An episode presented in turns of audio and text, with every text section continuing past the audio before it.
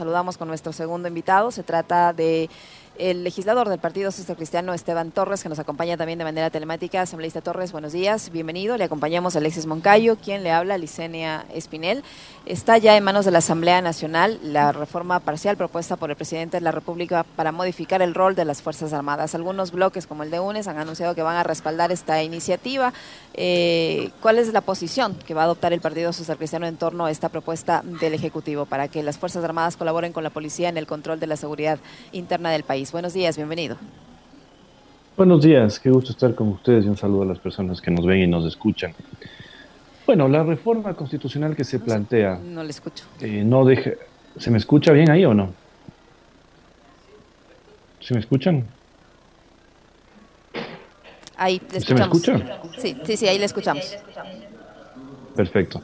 Bueno, la reforma constitucional que se ha planteado no deja de ser en el fondo un mero fuego artificial para de alguna manera ir posicionando eh, el respaldo a la consulta popular en la próxima eh, elección, si se puede decir, que va a ir a la par de la elección seccional, porque si usted mira en la práctica lo que pasa con los tiempos, y esto es algo que quizás los ecuatorianos no saben, una vez que ya ha sido presentada esta reforma constitucional, tiene que ser calificada por el CAL Luego se deriva a una comisión que podría ser la de enmiendas constitucionales, de la cual yo soy miembro, eh, y tiene que mediar un, por lo menos 90 días entre el primero y segundo debate. Eso significa que esto no se va a votar, así sea respaldado en la Asamblea, el próximo febrero, sino que sin duda si se llega a votar será entre mayo o junio, lo que significa que los ecuatorianos tienen que hacerse esta pregunta interesante, más allá de si queremos o no que las Fuerzas Armadas contribuyan en las tareas de seguridad interna, que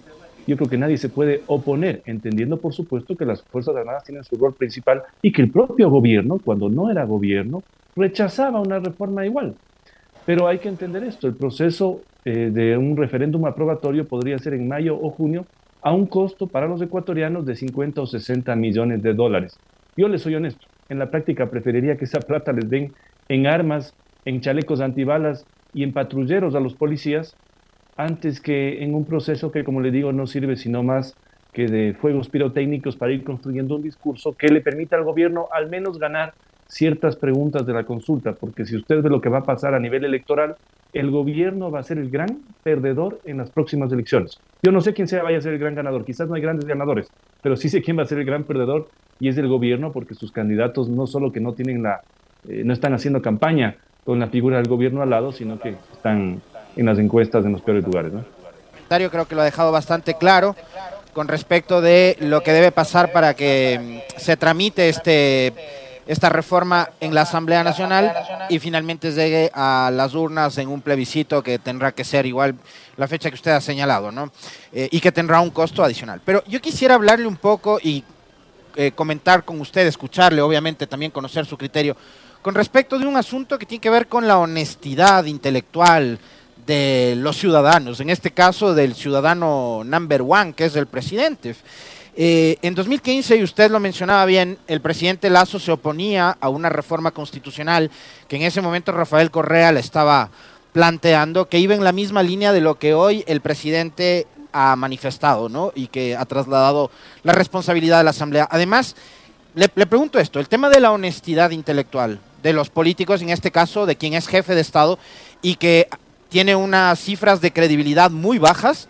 Ayer Clima Social eh, publicó nuevamente encuestas y a mí me sorprendió, la verdad. Yo pensé que la credibilidad del presidente, la imagen del presidente estaba por debajo del 15, según eh, Clima Social está por encima del 20, eh, pero bueno, tiene una, una, credibilidad y una palabra bastante minada el presidente. Tema de la honestidad intelectual, ¿no? Em, ¿Cuál es su criterio con respecto de esto?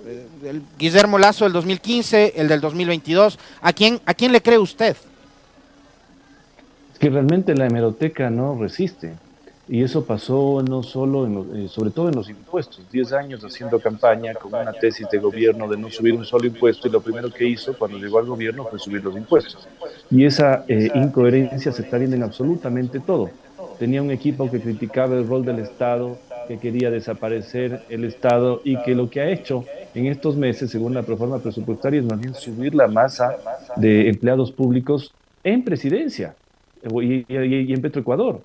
Entonces, creo que son las contradicciones que vemos y que han minado precisamente la credibilidad presidencial, que habrán algunas encuestas, pero las que yo he visto están bajo el 15%, sobre todo en credibilidad, que es la importante, porque una es la popularidad, que siempre es un poco más alta, y la otra es la credibilidad, que sí se encuentra bajo los 15 puntos entre los 12 y los 13. Eh, pero como le digo, eh, esa es un poco la incoherencia, ¿no? Uno siempre tiene que decir o sostener lo mismo. Y si hoy está diciendo que las Fuerzas Armadas tienen que salir a apoyar las labores de la policía, porque en el pasado se dijo que no debían hacerlo, únicamente porque estaba otra persona sentada ahí y uno era oposición. Por eso yo creo que es fundamental cuidar la, coherencia y por eso a mí me ha, salido un troll center, curiosamente de gobierno, esta red de tuiteros democráticos, eh, cuando respondí precisamente la entrega del proyecto en la Asamblea, porque dije lo que me preocupaba, que es lo que les estoy diciendo a ustedes, que habrá que ver primero si realmente se complementan las funciones, si no se abandonan las funciones principales de los militares que están básicamente reducidas al control de la frontera, en donde no se está haciendo un buen control ni del tráfico de armas, ni del tráfico de personas, ni del tráfico de drogas. Pero además hay que entender una cosa, en ninguna parte del mundo, ni en el Ecuador ni en otro país, un militar dispara. yo no he visto jamás un militar disparando en eh, temas internos. Entonces, pensar que con esta reforma van a disparar también es absolutamente eh, irreal, ¿no? Bienvenido, bienvenido al club de los, eh, de los objetivos del Troll Center. A ver, nos aclaró el tema de la, honestidad intelectual. Y yo ahí tenía la par otra inquietud, me perdonas, Liceña, por interrumpirte. Tiene que ver con eh, este afán del presidente de ahora y del gobierno en general y de todos sus este, amplificadores. Entre esos tiene algunos legisladores que son bastante prolijos, ¿no? En salir a dar primero la pelea antes que el propio gobierno. Que tiene que ver con la intención de seguir dividiendo el Ecuador entre buenos y malos ha dicho el presidente, de aquí para acá los que creen en la democracia, es decir, los que están conmigo y van a votar sí, de aquí para acá los que votarán no, y prácticamente nos ha dicho son narcotraficantes. Sí, es esa, eh, digamos, es esta dialéctica, entiendo, promovida por un secretario de comunicación mucho más inteligente que los anteriores, al menos están pensando en algún escenario para, para no seguirse enterrando, pero claro, no deja de ser una lógica eh, perversa y que además eh, se la propone sin pruebas, ¿no? Yo le escuchaba, no sé si al ministro del Interior o alguno de estos ministros o al propio presidente decir que tienen, la, la inteligencia les ha dicho que hay narcocandidatos. Pero uno no puede decir eso si no va con la denuncia, pues, porque el supuesto narcocandidato está en este momento inscrito. Va a hacer campaña en menos de un mes.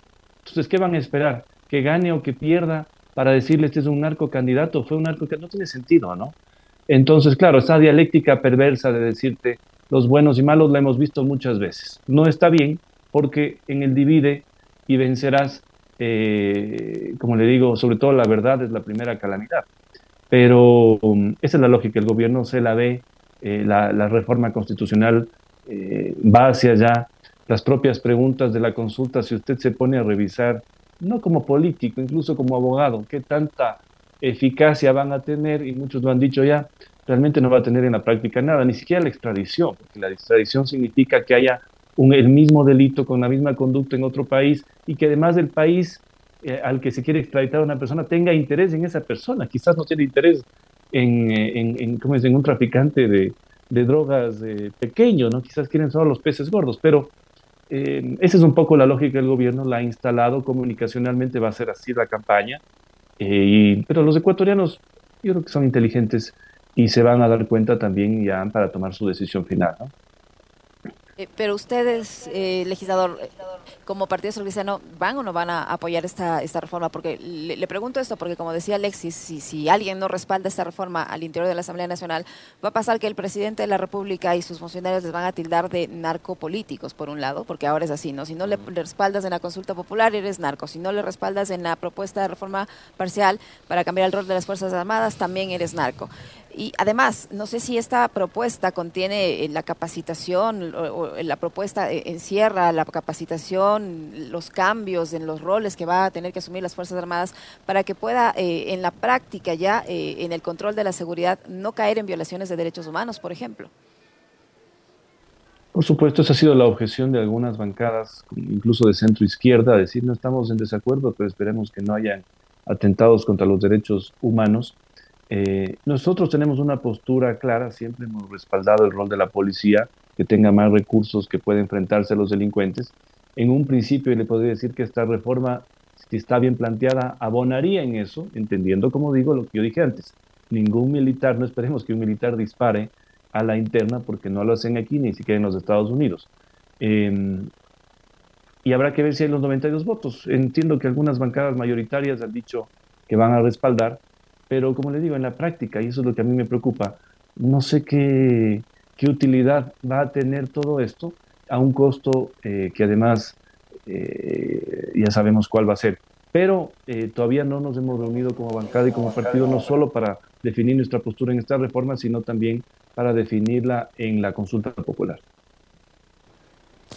Eh, legislador, y, en esa medida le quiero, le quiero preguntar si, por ejemplo, a, usted le tomó por sorpresa el pronunciamiento que hiciera la bancada de UNES. Y no sé si tenemos listo el video de, Gisela Garzón, eh, representante de la bancada de UNES. Si no lo tenemos, no importa, porque el, legislador Esteban Torres siempre está bien informado. Eh, de decir que van a respaldar justamente la reforma planteada por el gobierno, porque además eso me parece les ubica en una línea de la coherencia con lo que antes manifestaba su máximo líder, que es Rafael Correa. ¿Cómo recibió usted este anuncio de la bancada de UNES? Bueno, sí lo recibí con sorpresa, le soy honesto. Eh, me pareció que el razonamiento que ellos han presentado es lógico dentro de lo que han propuesto antes y de alguna manera eso también destruye en parte esa dialéctica que se quiso sembrar en la Asamblea con esta reforma constitucional. Entonces, probablemente si tiene los 92 votos, sea discutida, pase el tiempo, se apruebe y los ecuatorianos se den cuenta en julio o en agosto que realmente no sirvió para nada la reforma, ¿no? Y que más bien tuvieron que desembolsar 50 millones de dólares que a mí me gustaría ver honestamente, vea, ya no estoy pidiendo ni siquiera nuevas carreteras o que mejoren las nuevas, que aporten a la seguridad, que les entreguen los implementos que requieren los policías para enfrentarles a la seguridad.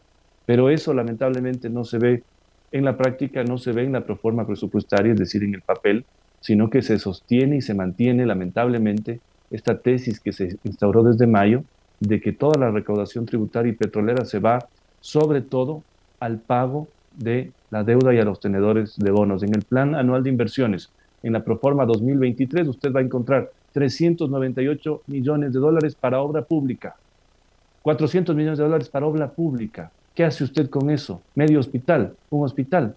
Entonces, realmente es lamentable y por eso le digo, nosotros, yo le, digo, yo le puedo decir, quizás lo más probable es que decidamos apoyar, pero estamos conscientes de que esto es más bien una propuesta política, un tema de dialéctica política, eh, y que quizás, como dice usted, con esa ratificación de que un bloque mayoritario va a apoyar, se destruye, ¿no? Se queda el gobierno sin discurso tema, eh, en el tema del Consejo de Participación Ciudadana y Control Social. Nuevamente, el juez de la Concordia ha intervenido sobre las competencias que tiene la Asamblea Nacional y eh, no han podido posesionar a los vocales suplentes del Consejo de Participación Ciudadana, donde los destituidos continúan en la práctica, en funciones y intentando nombrar autoridades de control, como fue el caso del superintendente de bancos recientemente. Eh, ¿Qué solución va a haber frente a esta crisis que se vive, esta disputa que se vive entre la Asamblea Nacional y el Consejo de Participación Ciudadana, que tiene evidentemente el respaldo político del gobierno. Y del Consejo de la Judicatura, no hay que, no hay que olvidarse de eso.